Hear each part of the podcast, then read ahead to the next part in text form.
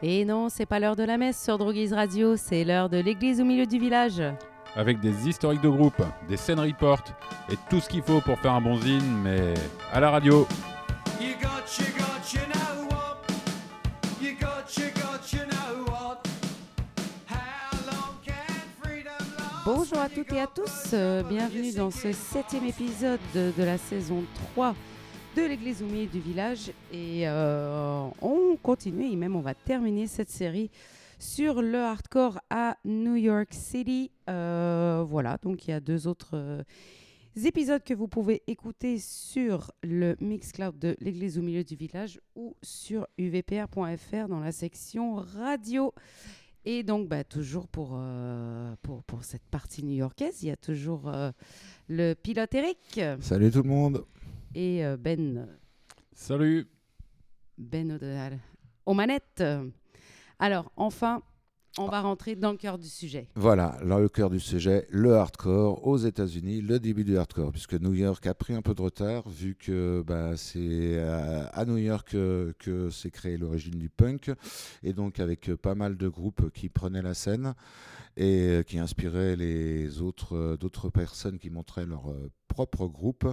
Et donc New York est resté un peu à la traîne par rapport au hardcore, justement, qui s'est développé dans les autres grosses villes des États-Unis, dont on a parlé, vous, dont vous pouvez vous reporter sur les émissions. Euh, voilà. Et puis, euh, bah, en 82, par contre, c'est l'explosion totale. Donc, on s'est déjà écouté euh, les Savage Circles et puis les Reagan Youth. Et là, on va entamer bah, le début de cette troisième et dernière émission avec un groupe typique de New York. Euh, typique de New York, c'est-à-dire qu'ils ont une euh, brève carrière entre 82 et 84. Ils ont joué uniquement euh, sur New York, mais ils ont ouvert pour énormément de gros groupes tels que les Bad Brains, Stimulators, DK, Dead Kennedys, Ramones, les Mobs, les Necros, les Adrenaline OD, et voire même Public Image Limited.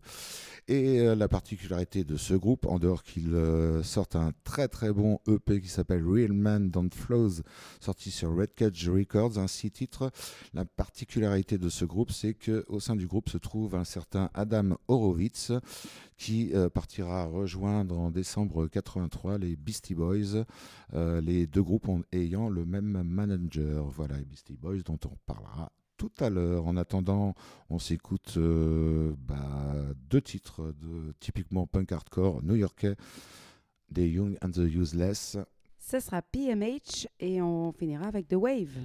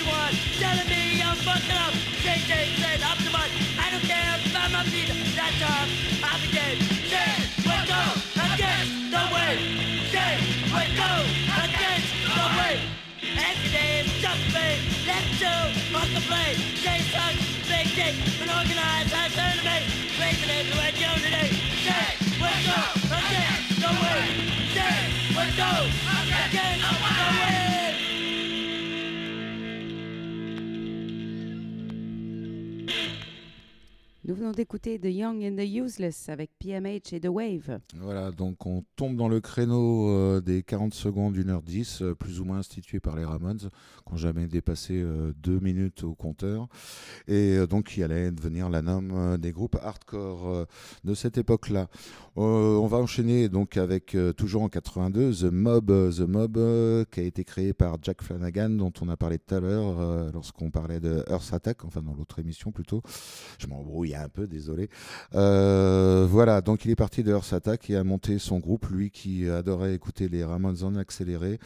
Euh, voilà, donc euh, il est rejoint euh, par le bassiste euh, John Franley, ex Earth Attack, euh, justement, qui l'a suivi, et un certain Ralphie G qui euh, était là parce que fait le- les mecs pouvaient répéter dans son garage, enfin dans le garage de, de chez Sarum.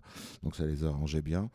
Euh, voilà, ils ont fait leur premier concert en ouverture des Bad Brains euh, et euh, Jack Flanagan s'est mis aussi à organiser euh, pas mal de concerts euh, sur, euh, New York, euh, euh, de concerts hardcore. C'est lui qui a été le premier à faire venir euh, Minor Threat et euh, aussi donc de Washington DC SSD Control de Boston. Et donc c'est grâce à lui aussi que la scène de Washington DC et la scène de Boston euh, se sont pointés euh, sur New York et ont foutu la zone, ont éclaté la tronche aux New-Yorkais. Ils peuvent pas se blairer à cause de- d'histoires de sport et tout ça.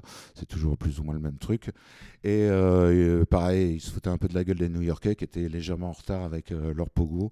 Et donc, ils montaient sur scène, enfin, ils montaient pour les gros groupes et foutaient le why sur New York, du moins au tout début. Après, les New-Yorkais ont appris un petit peu comment ça se passait dans la scène hardcore et euh, ont eu des répondants très rapidement. euh, voilà. Et, euh, Ouais, et puis peut-être ils avaient plus 11 ans. et peut-être ils avaient plus 11 ans. Non, non, mais le- de toute façon, la scène, comme euh, partout aux États-Unis, reste euh, assez violente malgré tout, alors que ça soit euh, par, par les danses, évidemment, par, le, par certains membres du public ou par la musique, tout simplement. Donc, euh, bon, l'un ne vend pas trop, l'un n'allant pas sans l'autre. Donc, euh, voilà, on se retrouve souvent dans les mêmes genres de situations. Euh, voilà, donc il organise des concerts et un de ses premiers concerts qu'il organise, c'est avec euh, son propre groupe The Mob et euh, The, Earth Attack, autre, donc son ancien groupe. Et pour la petite histoire, donc il organise ça dans le Queens. Et malheureusement, alors que les deux groupes étaient assez connus et appréciés du public new-yorkais, euh, peu de gens se pointeront ce soir-là à leur concert, tout simplement parce que le même soir, donc à New York, il y avait un autre concert avec d'un côté les Cramps et les Circuit Jerks, et de l'autre côté, donc ils jouaient au Peppermint Lodge, qui était une grosse salle aussi de New York, et d'un autre côté les Black Flag, les Bad Brains et UXA qui jouaient à l'Irving Plaza. Donc putain, ils avaient le choix, quoi. Franchement, à cette époque, euh, rien que de lire euh, ce genre de truc, euh, moi, ça me donne des frissons. Je me dis, wow.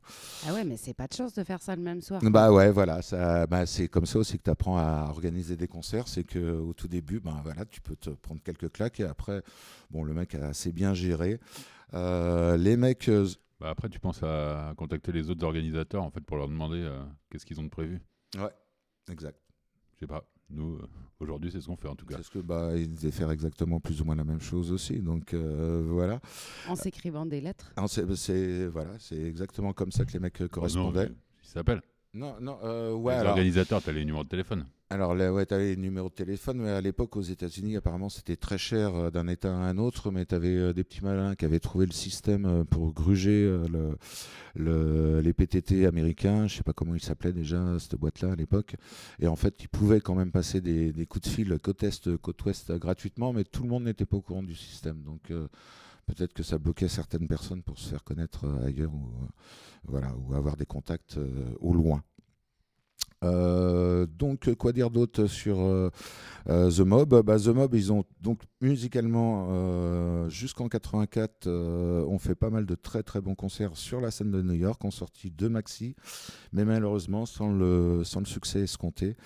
Et euh, donc, euh, malgré ces deux euh, maxi, donc, euh, le premier s'appelle Upset the System, dont on va écouter quelques titres, et Step Forward, qui sortira en 83, dont on n'écoutera pas de titres parce qu'on n'a pas le temps, et puis il était légèrement moins bon.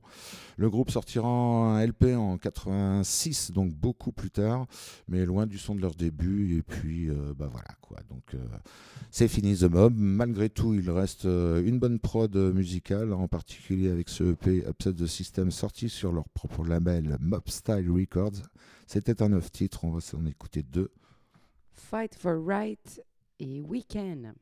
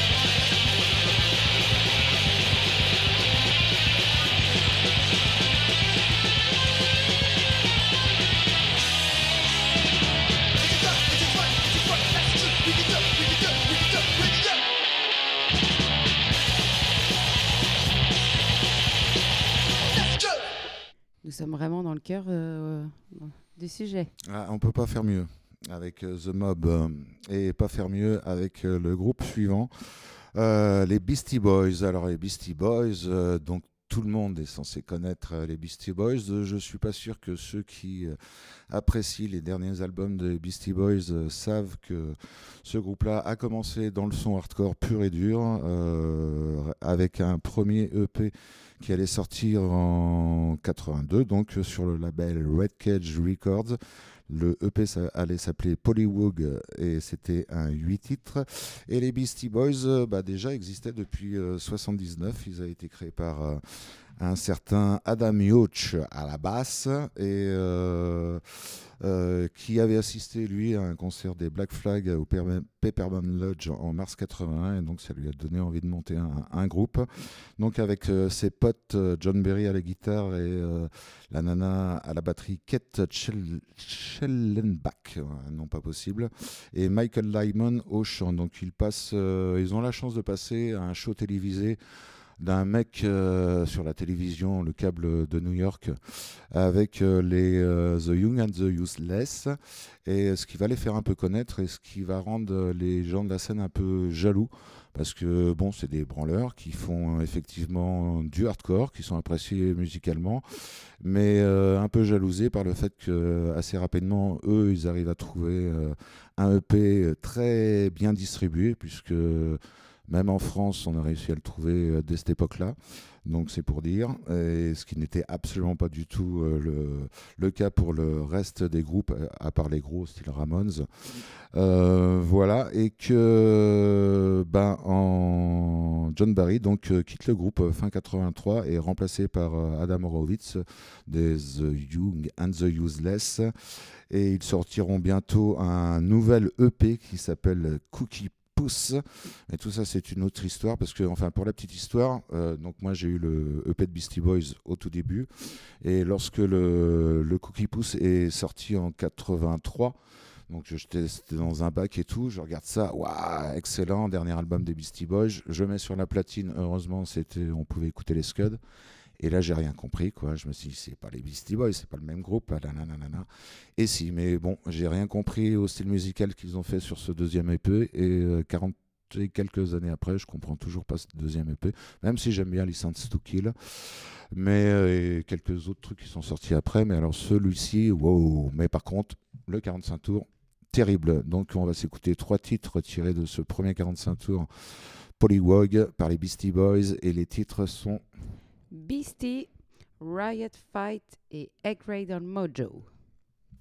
Uh, B-S-T-I go, B-S-T-I, that's what we gotta be.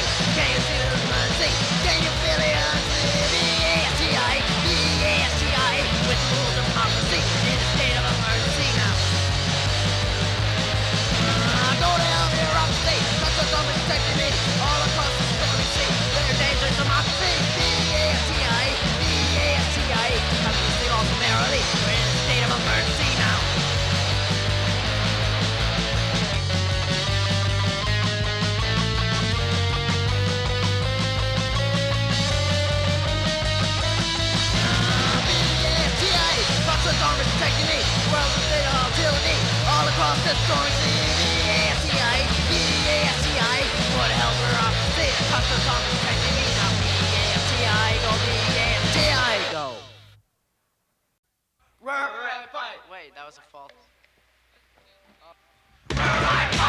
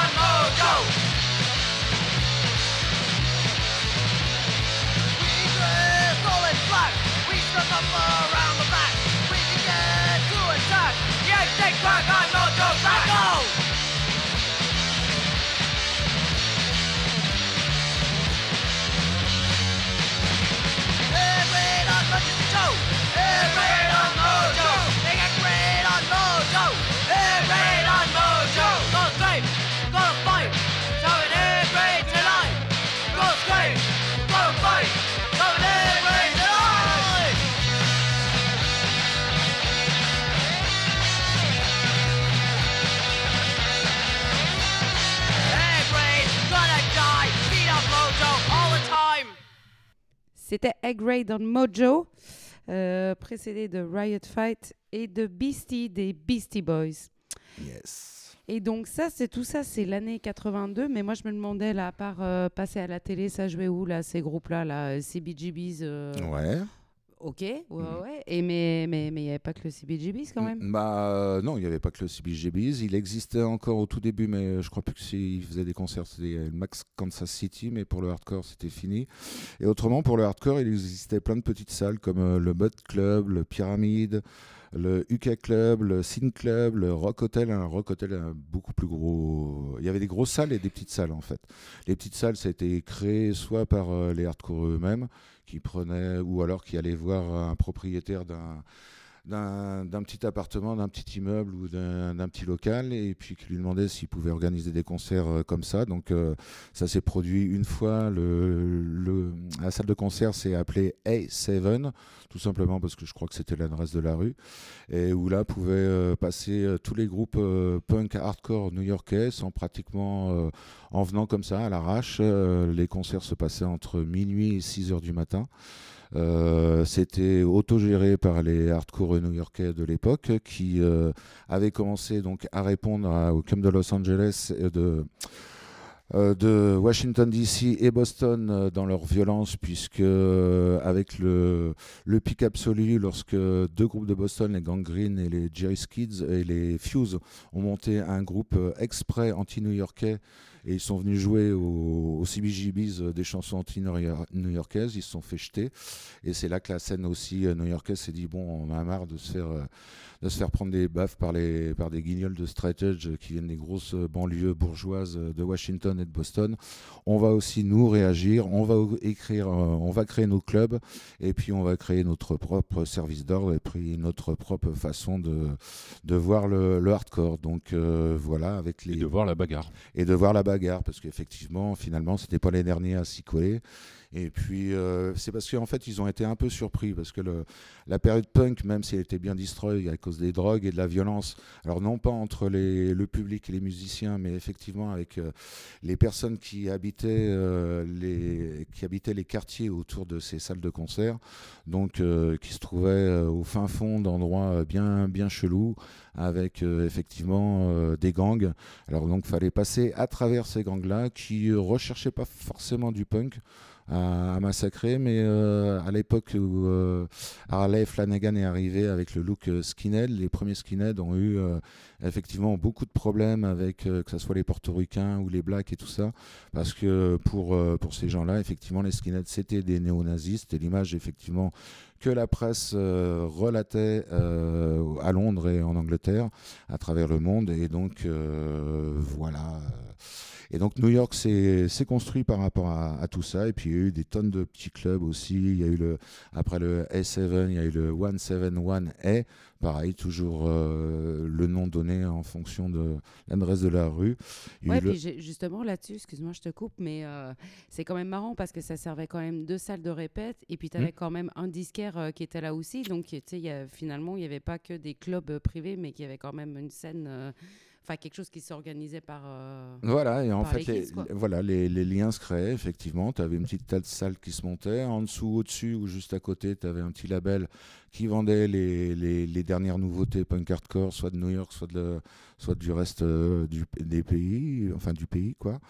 Et, euh, et donc, oui, le, le mouvement, là, à partir de 82, et à grâce aussi aux CBGBs, aux Matinees of Hardcore, parce que, encore une fois, il faut des lieux fixes toutes ces petites salles ont eu des courtes euh, existences aussi. Et lorsque ces groupes euh, qui avaient l'habitude de jouer dans des petites salles avaient la chance de pouvoir jouer dans les grosses salles new-yorkaises, c'est parce que justement des groupes comme Black Flag, Dead Kennedys, Minor Threat, tout ça passait en ville et euh, donc il fallait jouer devant 2-3 000 personnes. Quoi. Le... voilà, on pouvait pas, les, des petites salles de 100, 200 places ne pouvaient pas accueillir ces groupes-là. Bah ouais, ça fait pas mal de 3000 quand même là. Ah bah il y a eu un pic hardcore très très fort en 82, 83. C'est pas pour rien que je vous parle de ça.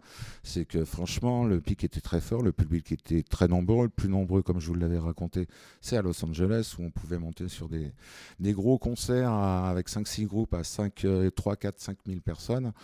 Euh, et puis New York euh, reste une bonne ville pour ça. Washington un peu plus faible par rapport à ça évidemment, puisque c'était une ville beaucoup plus petite, Boston aussi.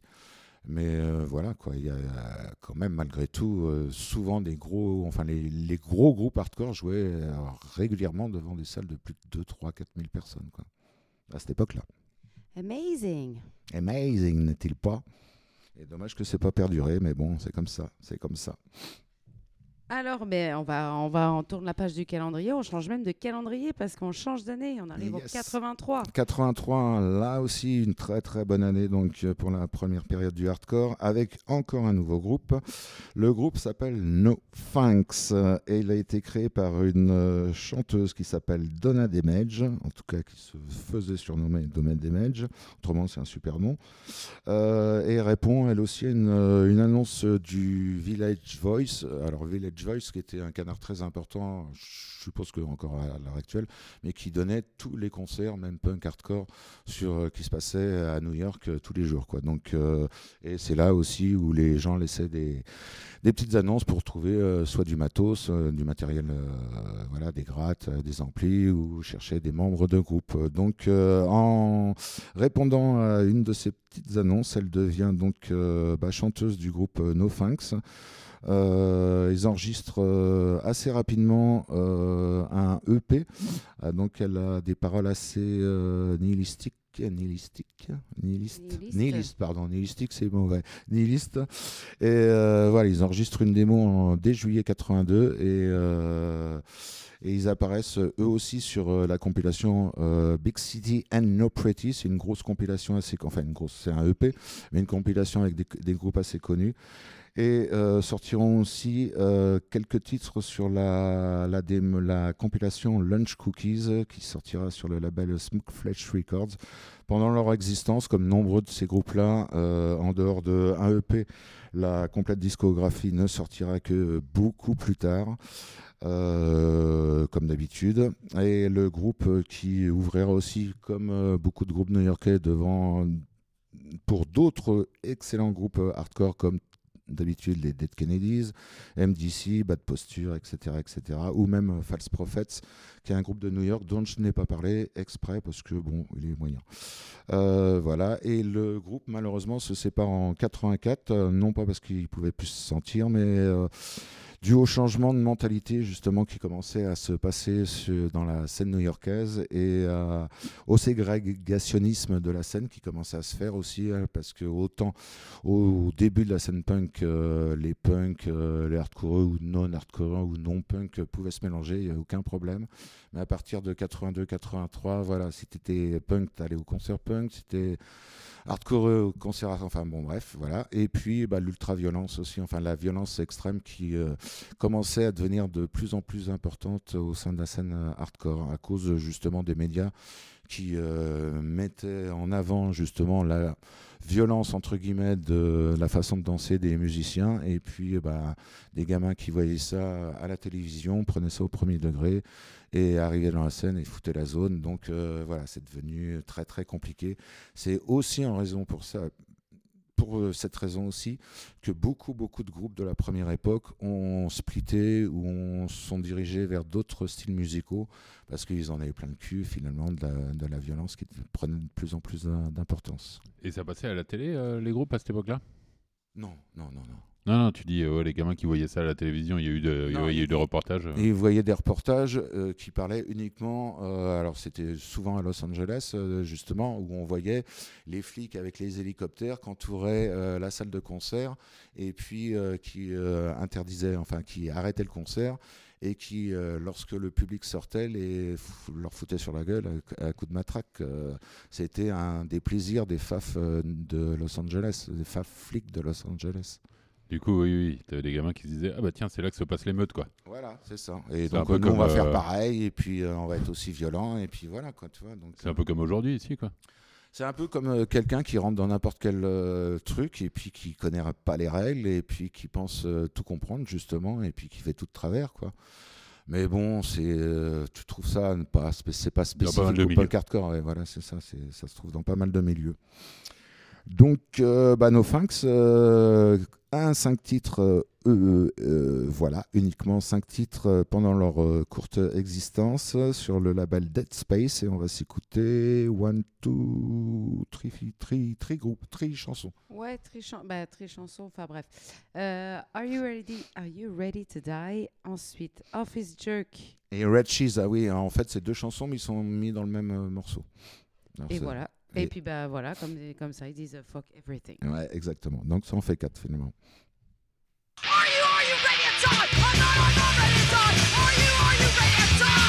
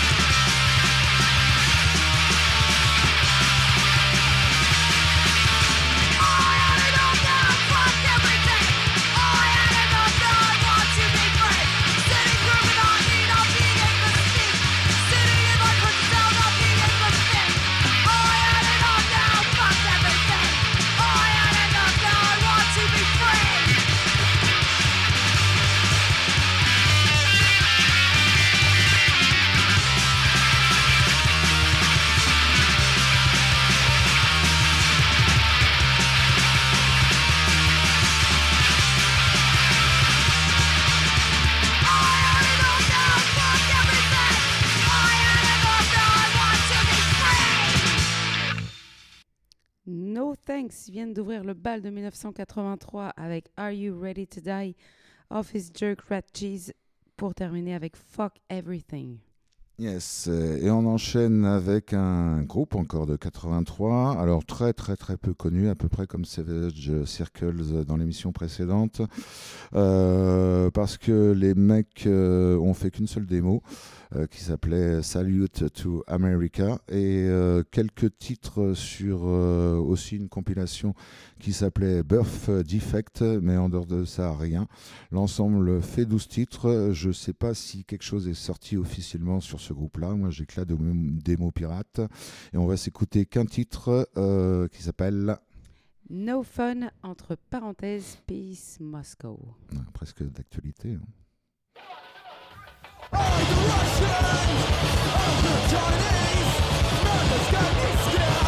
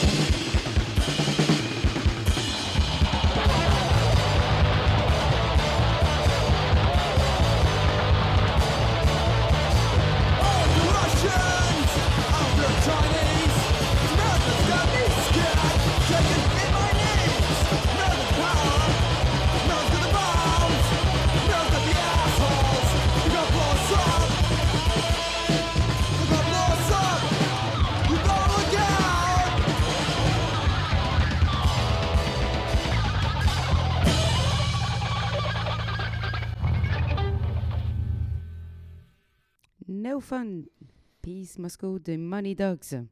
Money Dogs, je suis même pas sûr qu'il soit référencé dans le bouquin que tu as là, juste à côté de toi, Carotte. Et je suis pas sûr que le groupe suivant soit aussi référencé. Le groupe c'est Hellbent. Et pourquoi il serait pas référencé Parce que ils, eux aussi ont une très courte euh, durée de vie, euh, mi-83 jusqu'à mi-84. Et qu'ils n'ont rien sorti euh, pendant leur euh, période euh, justement où ils sévissaient sur la scène de New York. Seuls euh, 20, plus de 20 ans après, puisqu'il y a 3, 4, 5 ans, que est sortie leur complète discographie sur un, un, label qui se spécialise justement dans la sortie de vieux groupes new-yorkais très peu connus. Et Hellbent, euh, donc, bah, assez influencé par euh, les groupes euh, comme Discharge en Angleterre ou comme euh, Misfits euh, aux États-Unis. Donc euh, à la fois du euh, speed bien bourrin et à la fois du truc plus, plus mélodique. Euh, et puis euh, aussi influencé pas mal dans le métal, ce qui à la sortie de l'album justement euh, que j'ai pris moi, que j'ai acheté à cette époque euh, il y a, y a 3-4 ans, fait que sur une face tu avais quand même quelques bons morceaux punk hardcore, dont deux titres qu'on va s'écouter tout de suite, et sur l'autre face c'était euh, franchement inécoutable pour moi, trop trop métal, trop de trop de solos de guitare. Bref, voilà, j'ai même filé le, le scud à un pote tellement moi ça me ça me branchait que moyennement. Bon, euh, voilà. Et puis le groupe, euh, de toute façon, en tant que tel, s'est arrêté au bout d'un an à cause du problème de drogue, lui aussi, du chanteur. Donc euh, voilà encore un qui s'est fait choper euh, par l'héroïne. Eh bien, on va écouter TV Screen et Hellbent de Hellbent. Yes.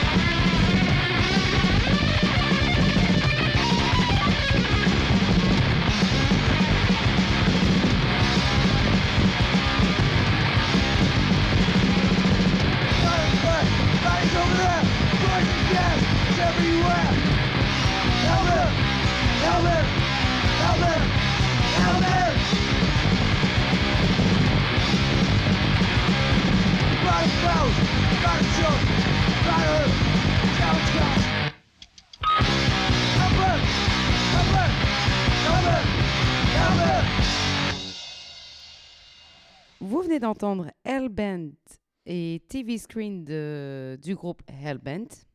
Donc euh, plus côté effectivement discharge là qu'on a écouté, mais si vous avez fait bien attention, il y a des petits plans euh, solo guitare et sur la phase B ça ne fait que empirer et perdurer. Donc euh, c'est pour ça que j'ai pas gardé cet album. Ils ont fait ça aussi, Discharge, à certaines périodes du groupe? Ils Aussi, mais euh, de- discharge, moi j'ai abandonné après 83 quoi. Ouais, ouais, bah ouais, c'était bien fait. Ouais. Donc euh, voilà. Allez, Moi, j'ai on- abandonné avant 83. Ouais, non, non, pour moi, quand même, pour la forme, merde, discharge, ça restait discharge.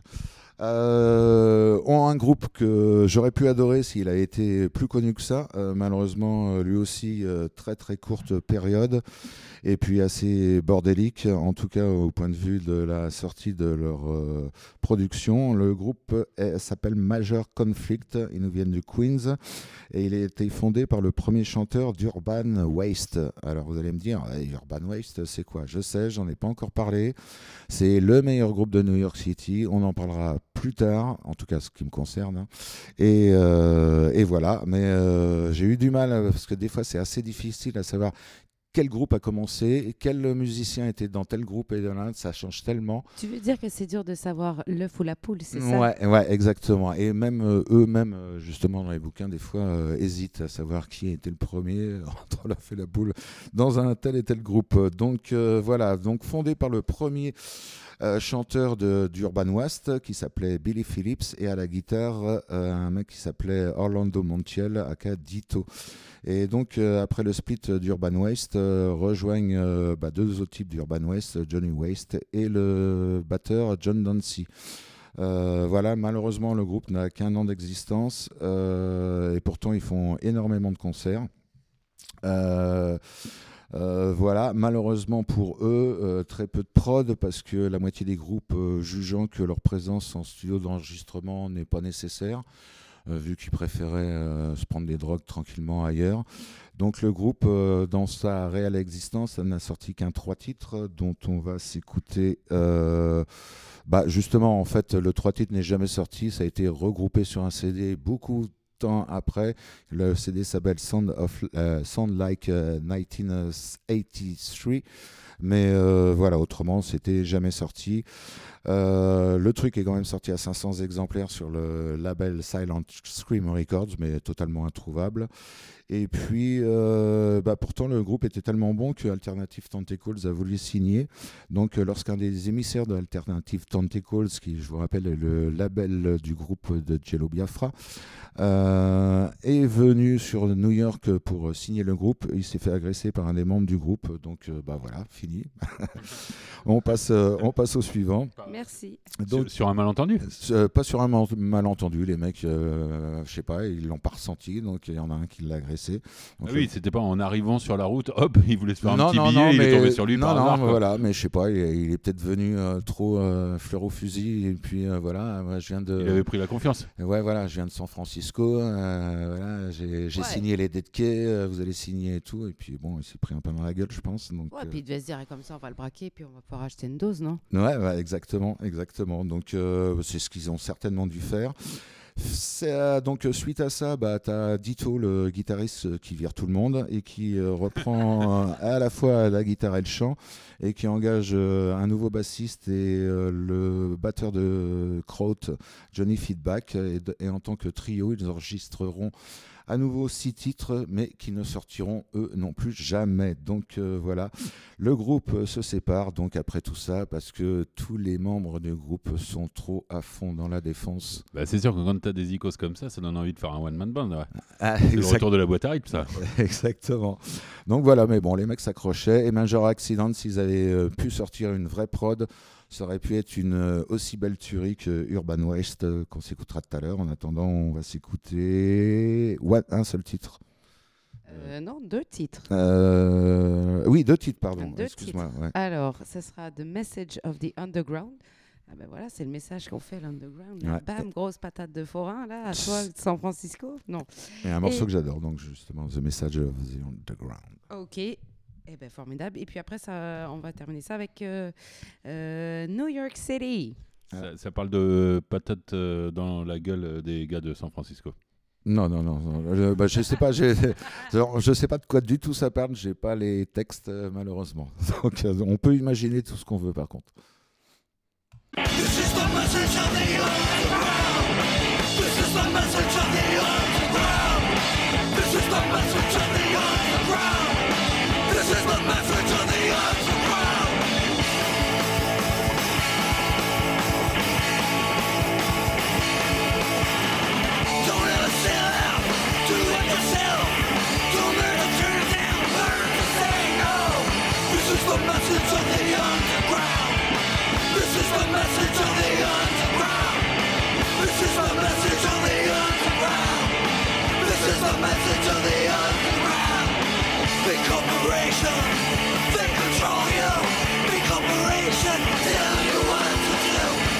message of the underground. This is the message of the underground. This is the message of the underground. This is the message of the underground.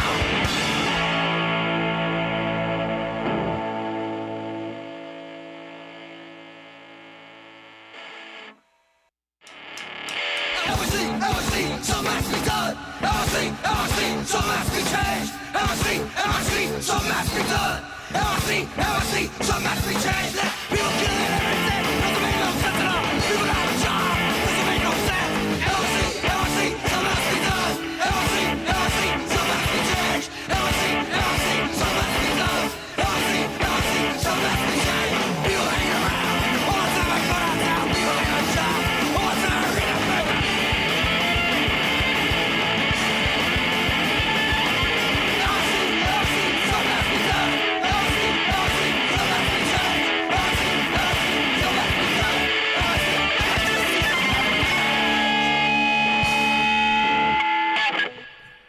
NYC et The Message of the Underground des Major Conflict. Et ben voilà, ben, eh, un nom de groupe tout trouvé, conflit majeur, bam, le gaz du label, patate de forain, voilà quoi. euh.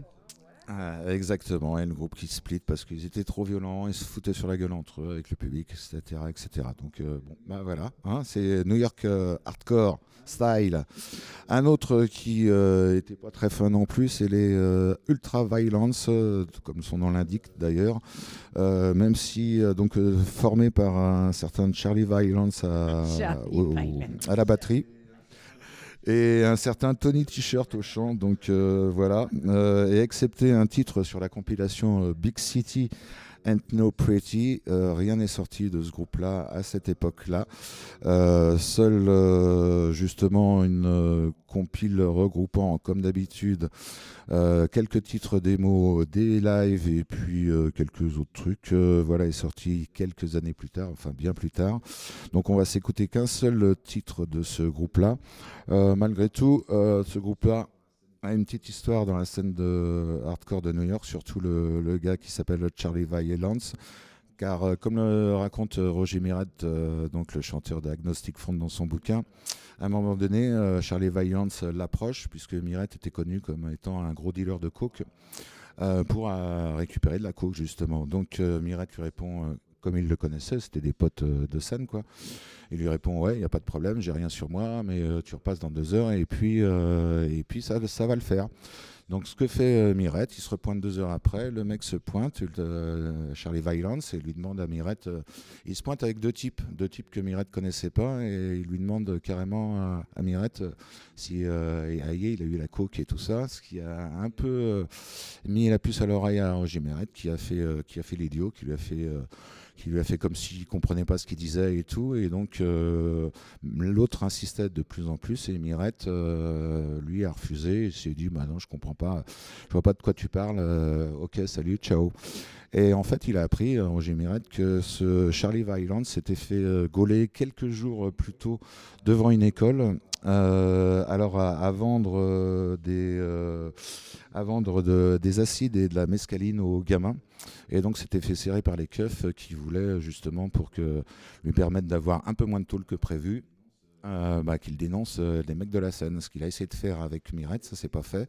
Il a essayé quelques années plus tard à le refaire avec quelqu'un d'autre aussi. Pas de bol, celui-ci était un peu plus vicieux que Mirette et l'a descendu. Et donc voilà la triste fin de Ultra Violence et du chanteur, en fait du batteur d'Ultra Violence, Charlie Violence. Eh bien, on va écouter le titre euh, qui, qui, qui- qui est dans le thème, hein, qui s'appelle euh, I Don't Wanna Work. Ouais, bah finalement, il aurait peut-être dû réfléchir un peu. avant, de dire- avant de exactement. décréter qu'il voulait pas bosser.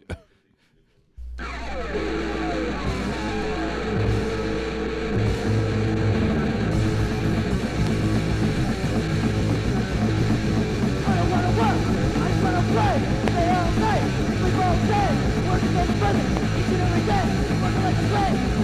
you.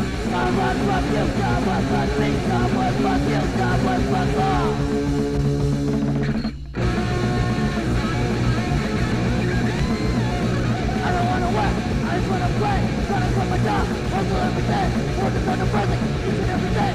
like a slave, very little.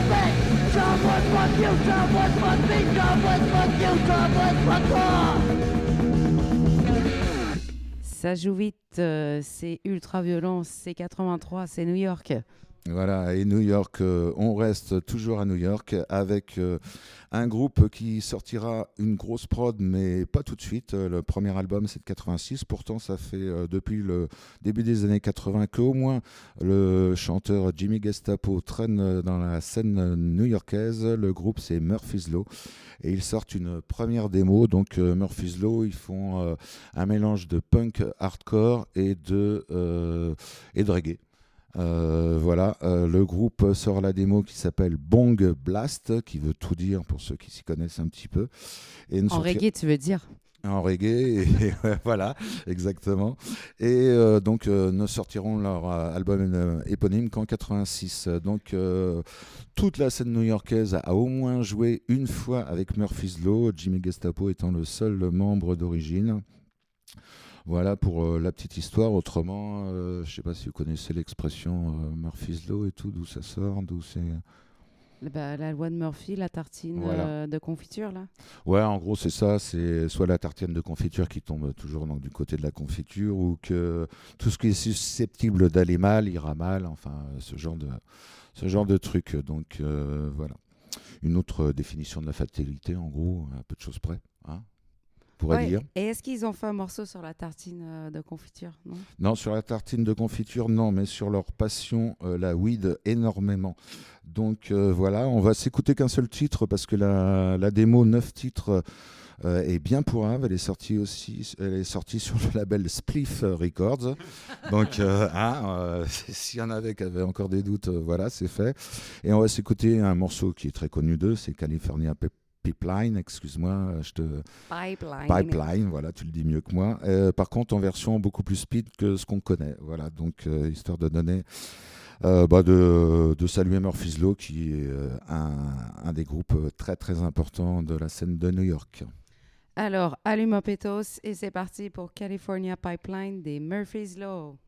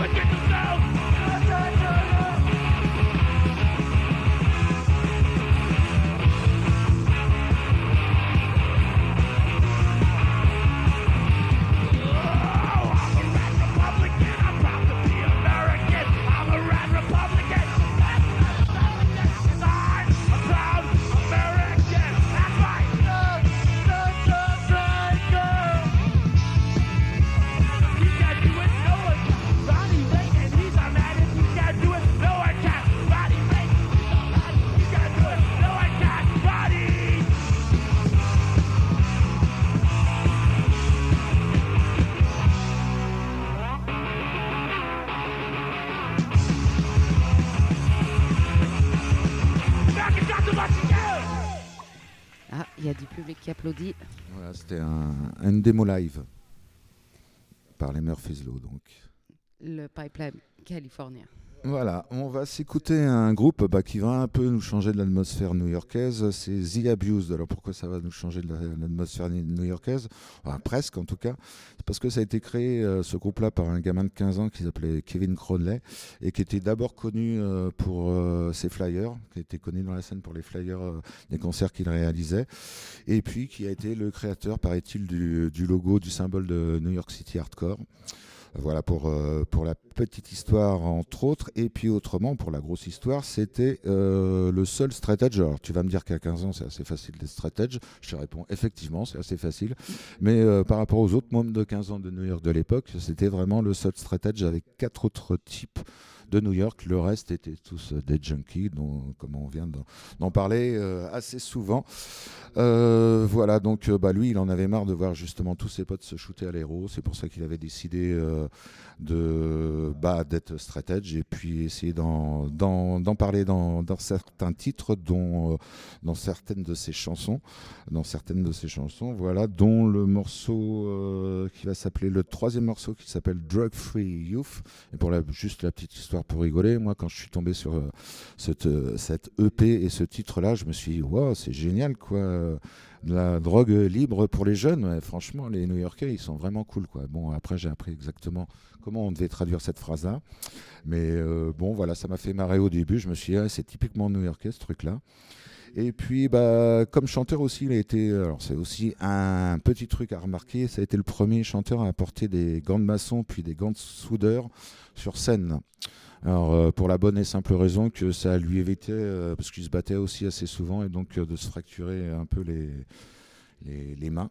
Et puis, bah, il a été imité par pas mal de membres, de futurs chanteurs new-yorkais, comme justement Jimmy Gestapo, qui allait reprendre avec les Murphys Law le même style, c'est-à-dire chanter avec les, des gants de soudeur. Et puis, tu aurais Rebiz aussi, euh, futur euh, batteur et chanteur de Warzone, euh, dont on ne parlera pas maintenant parce que le groupe est beaucoup plus tard, arrive vers 86 ou 7 même. Et Mike Judge aussi, ex-Judge, un groupe qui viendra vers 86 aussi, enfin dans la deuxième génération new-yorkaise. Donc voilà, donc, euh, bah, et puis ça a été repris aussi par certaines personnes, euh, par certains groupes, dont certains groupes nantais, euh, fut une époque. Le groupe, donc, euh, bah, comme d'habitude, n'a pas duré non plus longtemps. Ils ont sorti que pendant leur euh, existence huit titres qui s'appellent Load and Clear. Et euh, le groupe s'est séparé parce que le guitariste est parti vivre en Californie. Le bassiste est allé rejoindre le syndicat des charpentiers. Donc, je sais pas, hein, je l'ai lu, hein, je l'ai pas inventé. Je sais pas ce que ce syndicat a de spécial, euh, mais peut-être que après j'ai réfléchi, je me suis dit, c'est vrai que leur baraque aux États-Unis, pratiquement, ils sont tout est fait en bois, quoi. C'est pour ça qu'à la moindre tempête, tout est par terre, quoi. Donc je sais pas. Peut-être que ce syndicat est important. En tout cas, il est allé le rejoindre. Le batteur, lui, est allé euh, pratiquer les arts martiaux. Quant au chanteur, bah, il a trouvé un travail, un appart, et puis bah, il s'est détourné de cette euh, musique. Ah ouais, ok, ça va, j'ai peur qu'il dit qu'il avait découvert l'alcool, tu vois. ou- Non, non, non, non, non, non. Bah, je sais pas s'il a une période, s'il a breaké un jour ou l'autre. euh, L'histoire ne le dit pas, ou en tout cas, je suis pas allé la lire. Mais euh, voilà, en, en attendant, ils ont laissé leur empreinte sur la scène new-yorkaise en tant que premier groupe euh, straight edge de New York, même s'il n'y avait que lui en tant que chanteur, qu'il l'était à cette époque-là. Donc, on va commencer avec Loud and Clear, suivi de Just Another Food, pour finir avec Drug Free Use de, du groupe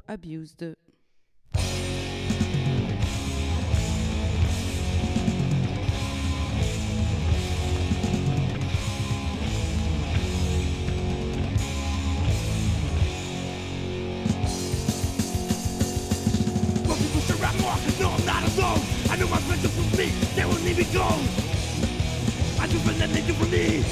I stick my neck out all the way. As long as we have unity It doesn't matter may stay When together it's more than if we were alone. When together we have bad and let our envy known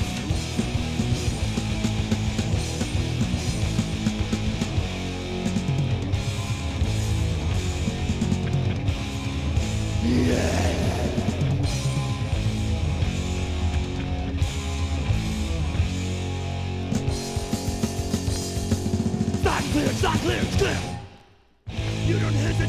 judge me by the way I look or dress.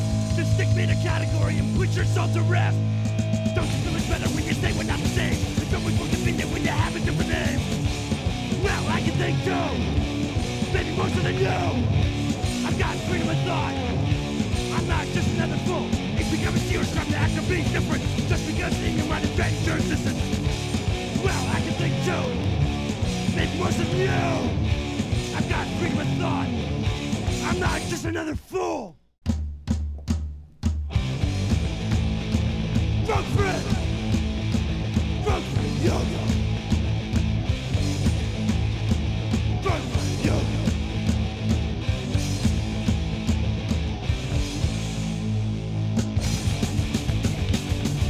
Things run high wasted, didn't you know? That's all you've been, nowhere to go! You, drug for you, drug for you.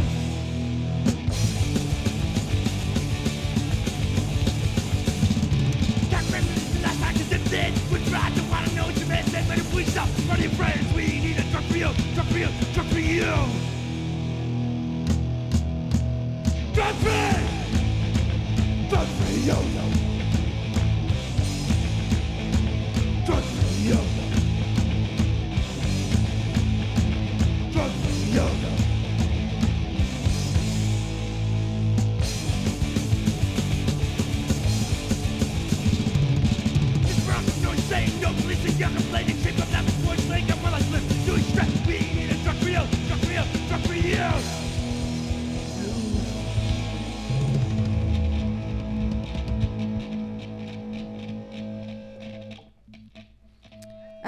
Abused chantait Loud and Clear, suivi de Just Another Fool, et pour finir avec de la drogue gratuite pour les jeunes, Drug Free Use. Et donc tout ça en 1983. Et en 1983 aussi, c'est le moment qui arrive à un petit groupe inconnu qui s'appelle Zoot Crew, mais euh, qui allait être beaucoup plus connu sous le nom de Agnostic Front. Euh, voilà, créé par Venix Stigma, ex euh, Eliminators. Alors c'est pareil, j'ai jamais réussi à avoir du son par rapport à ce groupe-là.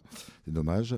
Euh, donc euh, Venix Stigma à la guitare et puis euh, soit Robbie Creep Crash à la batterie ou euh, soit Rebiz à la batterie, ça dépend donc euh, Creep Crash, euh, Future Cause for Alarm, dont on n'a pas encore parlé, mais dont on parlera. Et euh, Rebiz, donc euh, Future Warzone, dont on parlera pas parce que hors époque. Euh, voilà, et le premier chanteur euh, de Agnostic Front, c'était pas Roger Miret, c'était un mec qui s'appelait euh, qui s'appelait John Watson, et qui euh, bah, savait pas chanter, chantait faux. Euh, chantait pas en rythme et de- en plus on avait strictement rien à foutre. Euh, son truc c'était euh, en plein milieu de chaque morceau, euh, il partait euh, stage diviné dans le public et puis euh, il était rapidement suivi par le bassiste du groupe aussi. Donc ce qui faisait qu'au tout début de Agnostic Front c'était un peu le bordel puisque les morceaux s'arrêtaient à la moitié des, morceaux.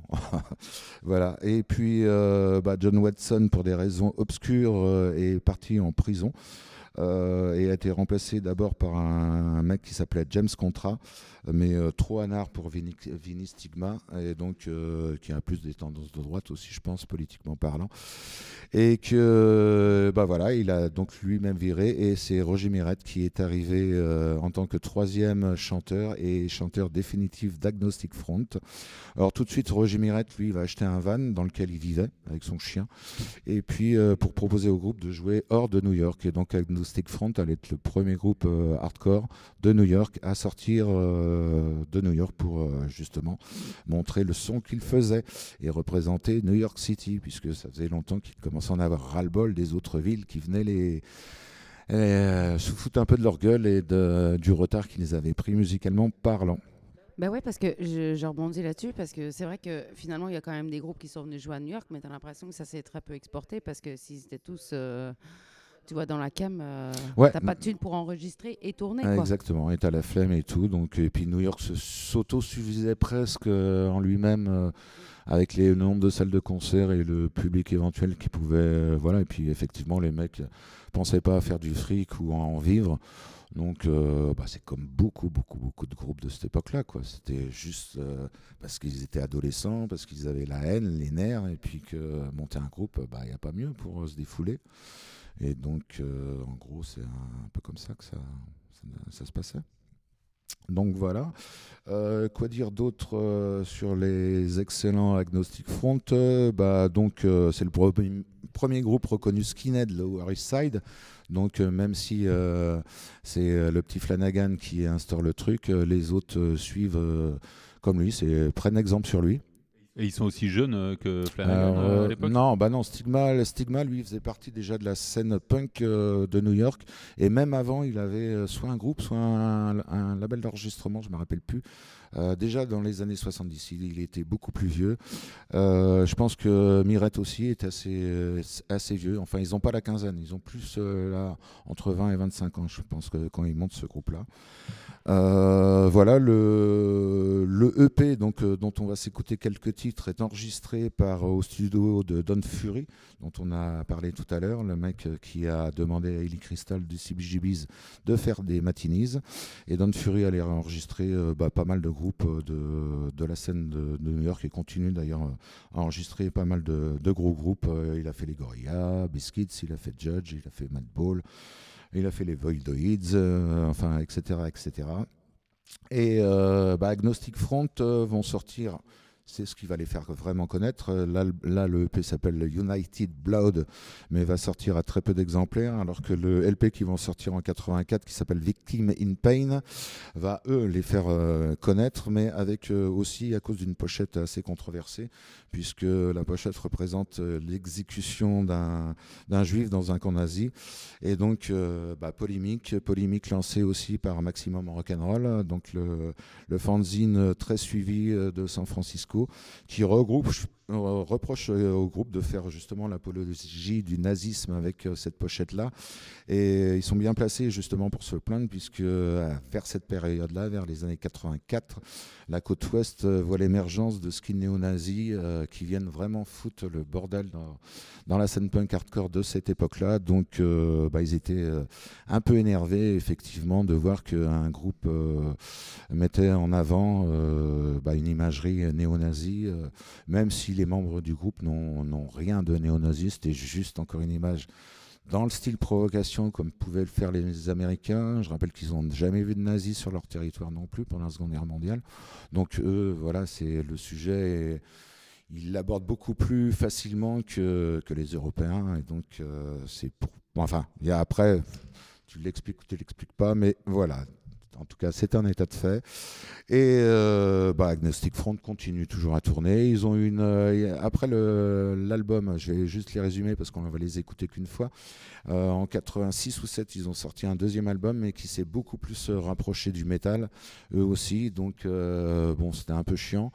Et puis euh, les, gens, les, les gens ont laissé un peu tomber l'histoire. Et c'est que quand Madball, un groupe euh, avec euh, comme chanteur un petit cum qui était le, le demi-frère de Roger Mirette, montait son groupe Madball qui allait être ultra connu, qui allait faire énormément de, tours dates partout en Europe, au Japon, enfin en Asie et tout, allait se faire éno- énormément de fric, enfin énormément, de quoi en tout cas en tourner et en vivre, que Roger Mirette et, les, et Stigma se sont dit ah, merde, attends, ils sont en train de faire la musique qu'on a créée, et eux, ils se ramassent plein de thunes pendant que nous on a, a galéré, donc ils se sont reformés, et depuis bah, ils ne cessent de tourner, sortir régulièrement des albums. Ils sont revenus euh, beaucoup plus dans le son New York hardcore et euh, donc c'est parfait pour ce groupe-là. Voilà, Agnostic Front, ce qu'on pouvait en dire pour cette période. Et donc, on va écouter euh, quatre morceaux, donc extraits du, du EP United Blood. Ce sera Last Warning, Friend or Foe, United Blood et Discriminate Me.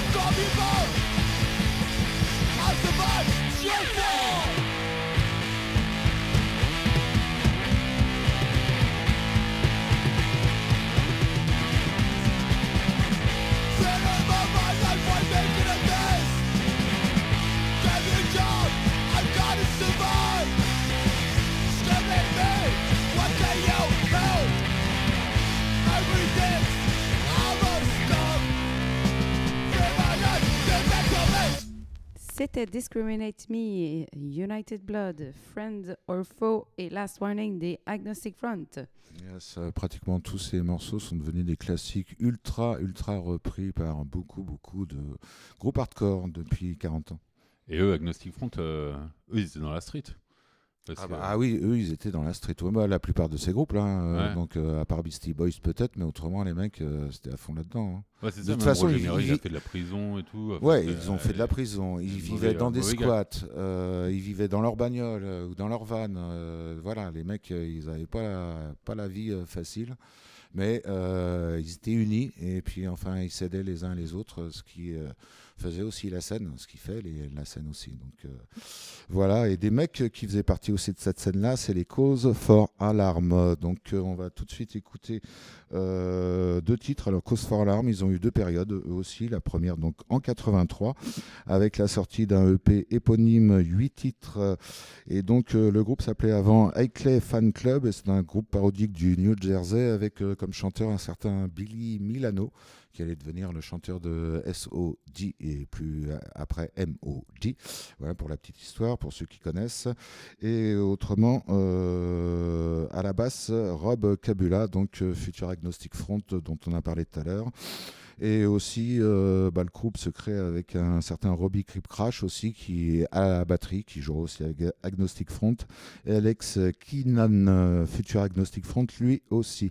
Voilà, ils prennent, euh, ils virent Milano euh, et ils prennent comme chanteur un certain Kess Burkhardt et font un EP en 500 exemplaires et partent à San Francisco pour squatter dans la fameuse cave à bière dont on vous a parlé euh, lors de l'émission sur San Francisco avec les cums de MDC et DRI. Et la plus grande surprise des mecs de New York euh, lorsqu'ils sont revenus de San Francisco, alors tu avais d'abord euh, le chanteur qui euh, lui était tombé, enfin était déjà un gros euh, fanat d'Hare Krishna. Et euh, qui voulait euh, bah, chanter, faire du prosélytisme dans son groupe pour un Krishna, ce que les mecs ont refusé. Euh, donc bah, il est retourné euh, voilà, sur New York et euh, bah, ils reviendront en mode à moitié hippie, ce qui étonnera tout le monde. Et puis ils splitteront et se reformeront avec d'autres membres quelques années après, euh, mais bon, vers 87. Donc c'est une autre histoire. En attendant, on va s'écouter euh, bah, trois titres classiques, surtout le dernier, euh, par Cause for Alarm. Time to try Parasite et Stand as One.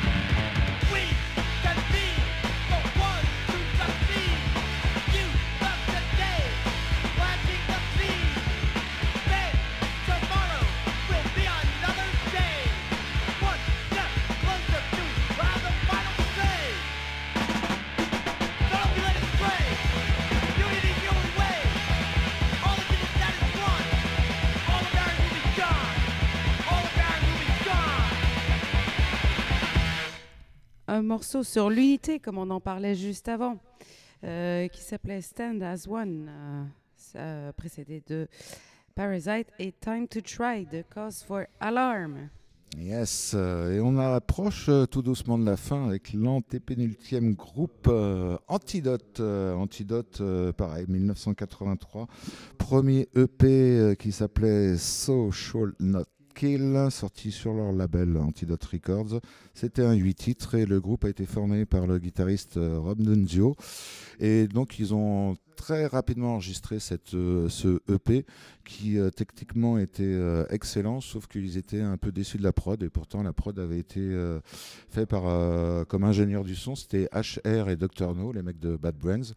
Mais bon, ils trouvaient le son un peu un peu moyen, donc euh, ils ont fait appel à leur euh, ingénieur du son habituel qui était parti en tournée avec MDC et coup de bol, il est revenu juste à temps pour euh, donc ben, produire cette, ce EP qui est vraiment effectivement qui son terrible et tellement terrible que les musiciens avaient un peu du mal à le reproduire en live en live en direct. Bon bah voilà, hein, malgré tout, pour moi ça reste un des meilleurs albums de cette époque-là. Et on va s'écouter un, deux, trois titres, euh, un truc comme ça, ouais, trois titres. Trois titres, euh, donc Life as One, slash Nasty Use. Ensuite, ce sera Something Must Be Done et Real Deal.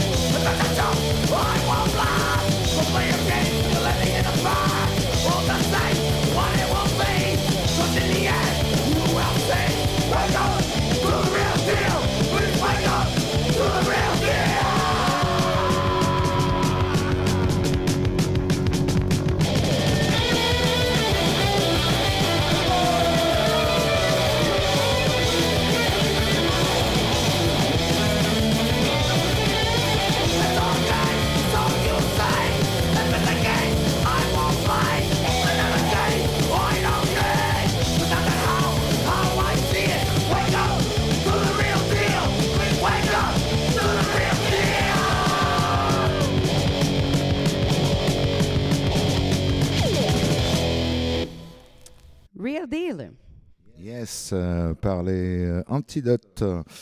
Et euh, bah voilà, on va presque finir l'émission cette fois-ci avec euh, bah, mon groupe euh, favori, même si tous les autres groupes qu'on a passés sont mes groupes favoris aussi, mais celui-ci, franchement, euh, dès le début, j'ai euh, kiffé le, complet. Et euh, 40 ans après, j'adore euh, réécouter ça euh, très souvent. Je m'en lâche jamais. Le groupe, c'est Urban Waste. Ça a été créé par un gamin de 13 ans qui s'appelait John Kelly, qui allait officier après dans les Major Conflicts, dont on a parlé euh, tout à l'heure. Donc en tant que guitariste et puis euh, en tant que euh, batteur, c'était John Dancy qu'on allait retrouver aussi dans Major Conflict. Et euh, voilà, et le premier chanteur aussi qui s'appelait Billy Phillips et qu'on allait retrouver aussi dans Major Conflict. Mais le deuxième chanteur qui allait enregistrer le son pour Urban Waste s'appelait Kenny Arnems et voilà, ils ont fait leur premier concert assez tôt en février 82. C'est euh, Jack Flanagan dont on a parlé tout à l'heure euh, avec The Mob en particulier qui les a aidés à sortir euh, leur EP, a produit le EP. Et malheureusement, le groupe se sépare, comme pratiquement tous les autres groupes, peu de temps après la sortie du EP, parce qu'ils étaient passés de consommateurs de, bière et de weed à consommateurs bah, d'héroïne et, et euh, voilà. Et leur Grâce aux royalties du EP, tu crois? Non, non, parce que voilà, ils faisaient comme les copains, je suppose, et puis euh, le- leur public leur amenait même euh, carrément des acides, donc euh, ils étaient un petit peu dégoûtés aussi parce qu'ils ils pouvaient plus s'en sortir, quoi. Tron Défonceman. Donc malheureusement, eux aussi sont restés sur New York, eux aussi n'ont sorti qu'un six titres. Après, ils ont, il y a eu d'autres reproductions. Le groupe s'est même reformé avec presque les- tous les membres originaux au début des années 2000, mais bon, pff, ça n'a aucun intérêt. Voilà, en attendant, on va s'écouter euh, bah, quatre Qui allait titres. quand même.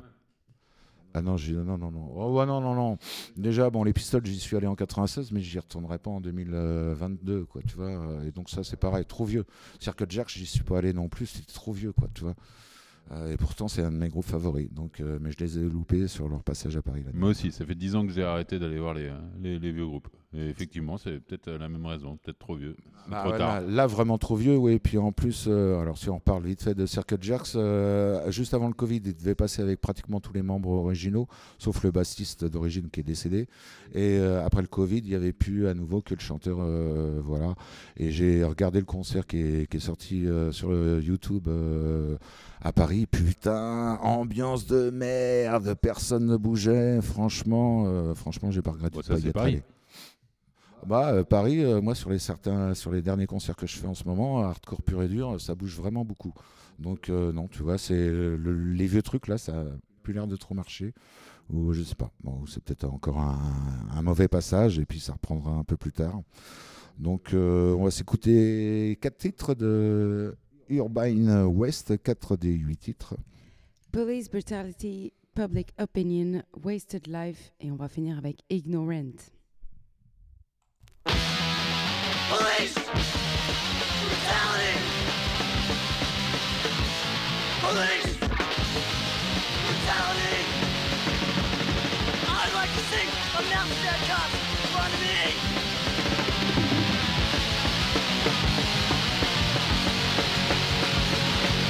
Every time I go out, hanging with my friends, are the same way, across my head.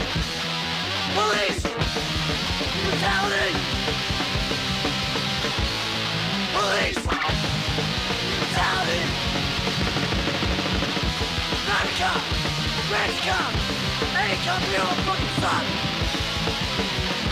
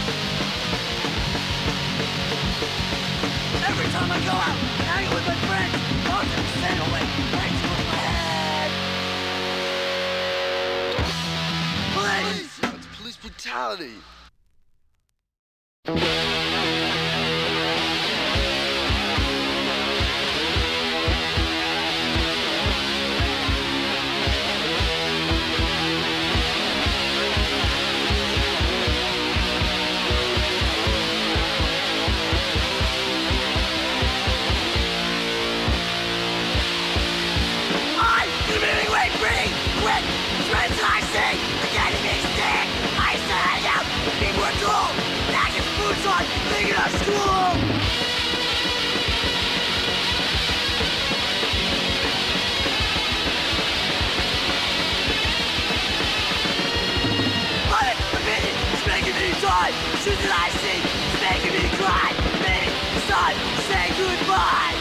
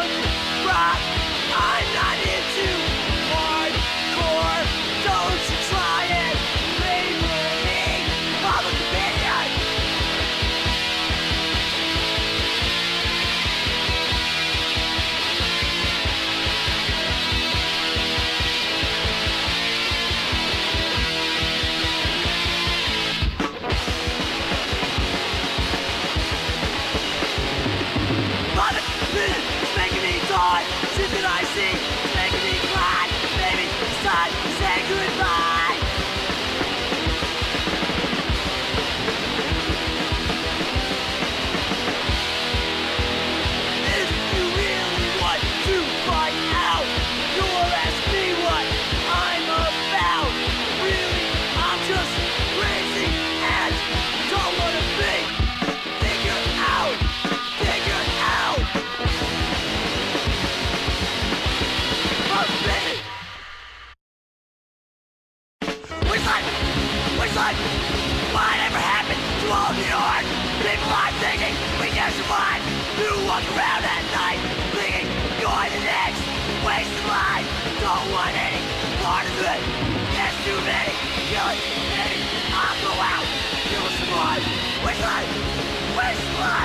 whatever that is wrong in New York.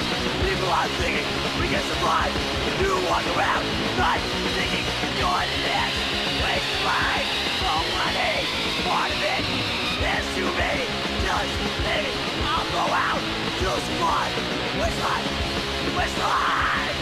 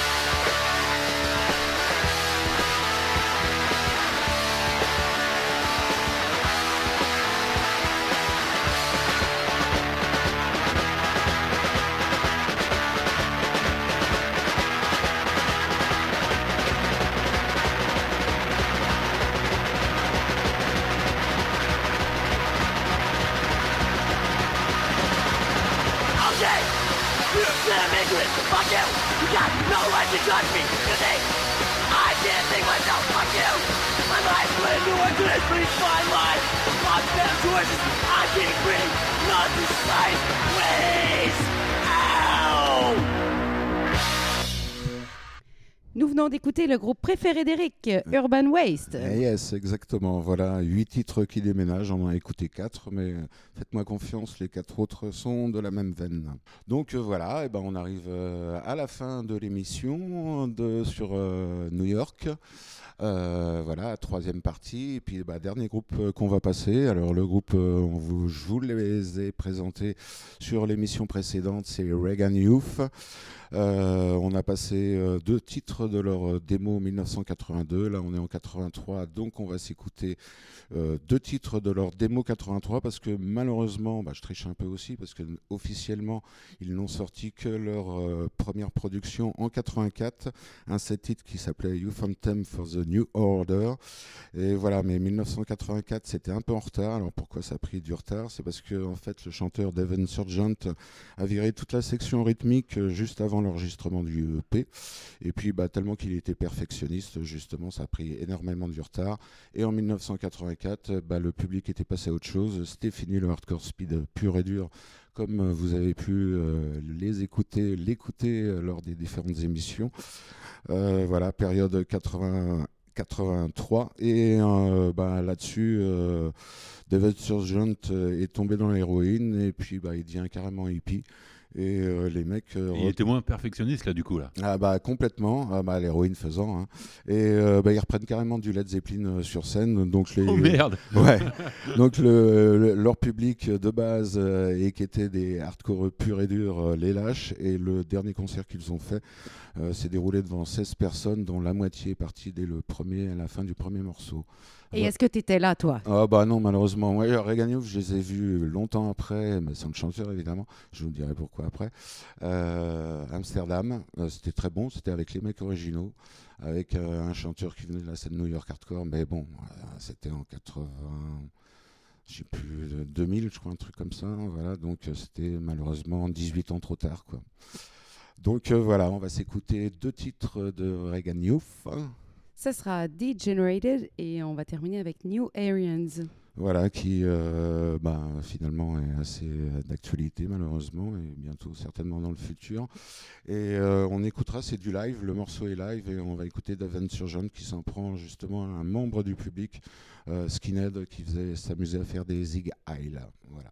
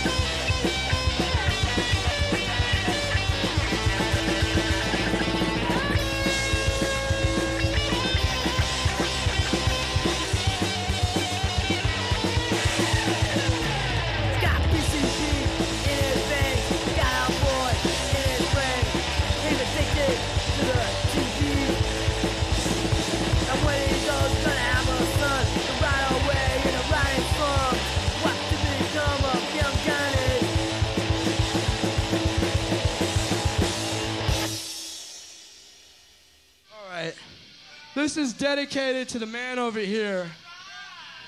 I'm doing it for you, buddy. All right, okay.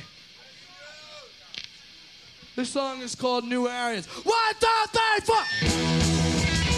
For this man. Sing out, brother. All right. Fucking what? Now that you're a wine, like it. Blue eyes, we are new Eric. Anarchy and the white man. All right, sing high, you fucking Nazis. To solution for new Aryan. Death to the Nazis and the Ku Klux Klan. Fuck you. Anarchy in the fatherland. Anarchy for the new Aryan. The race is gone through this land.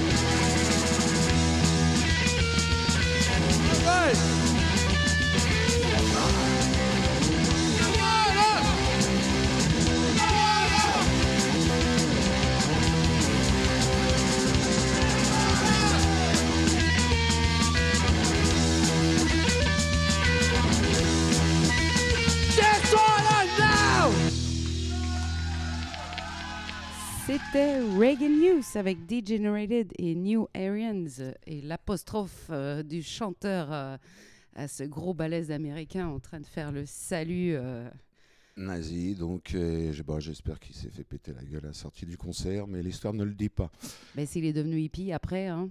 Ah non, euh, non, je, je te parle moi du, euh, du mec dans la, qui Du faisait nazi. Zigail. Oui, oui, mais euh, le chanteur, il était peut-être déjà. euh, Il y avait peut-être d'autres gens dans le concert. Non, et là en, chanteur. 80 en 83, non, il était à fond dedans là. Il était, il était pas, euh, tu vois, euh, il avait encore la, la pêche. Donc, euh, donc voilà. Mais malheureusement, donc effectivement, ils ont splitté. Et puis bah, l'histoire pour finir euh, par une belle anecdote bien hardcore, bien new-yorkaise. Euh, sur euh, cette émission. Voilà, bah, c'est l'histoire de ce chanteur qui, euh, donc, euh, après avoir splitté avec Reagan Youth, a formé un autre groupe bah, un peu psychédélique, hein, vu les drogues qu'il prenait. Donc euh, la scène hardcore n'a pas du tout suivi. Et bah, c'est grâce à l'intermédiaire d'un d'un proxénète euh, de son oncle qu'il a rencontré. euh, oui, non, voilà, tu vois, déjà il venait d'une bonne famille. Only in America. Yeah. Et donc, euh, son, donc le proxénète de son oncle qui lui présente une certaine Tiffany Bracciani, qui est une notoire. Attends, j'ai pas compris. C'est son oncle qui se prostituait et Non. qui avait un proxénète? Non, son oncle avait des proxénètes qui travaillaient pour lui. Parce que c'était un, un- un chef proxénète, euh, son oncle? Bah, faut, Il- faut, faut le croire. Ah, ok. Ok, tu vois. Ok.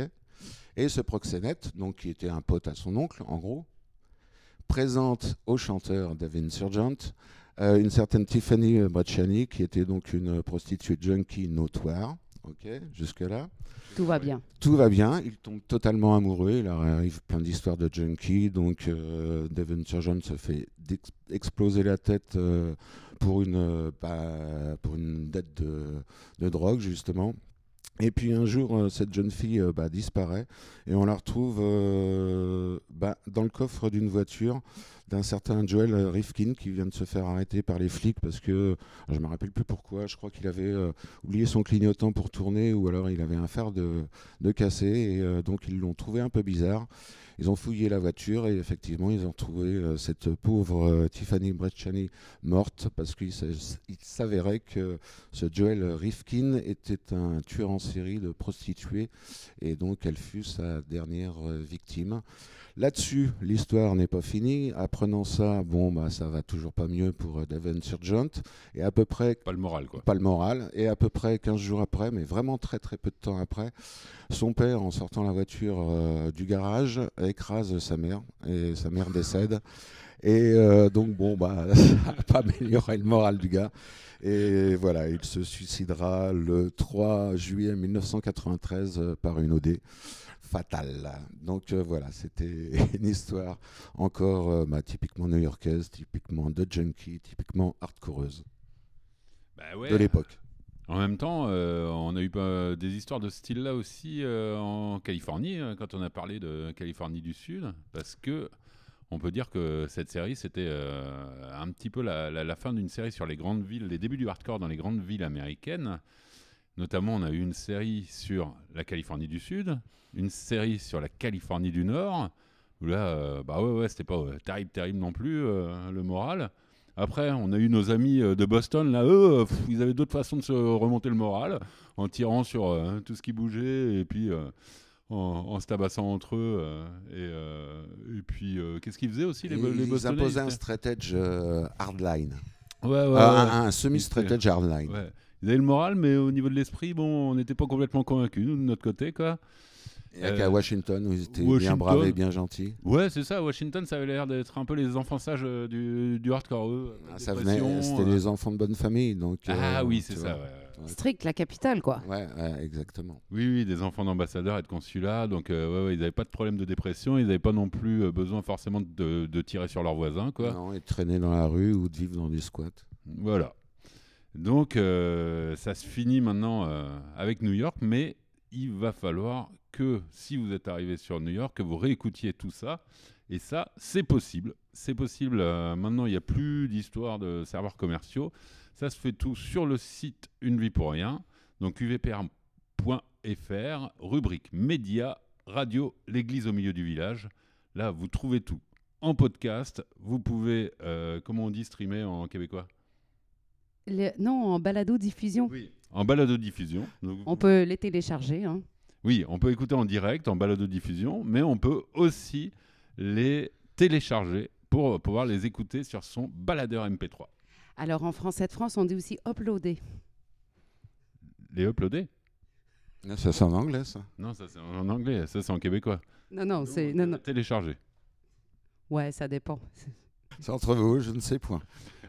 Alors, euh, tout ça pour vous dire que toute cette série, avec les autres épisodes, les anciens épisodes de l'église au milieu du village, est réécoutable, téléchargeable.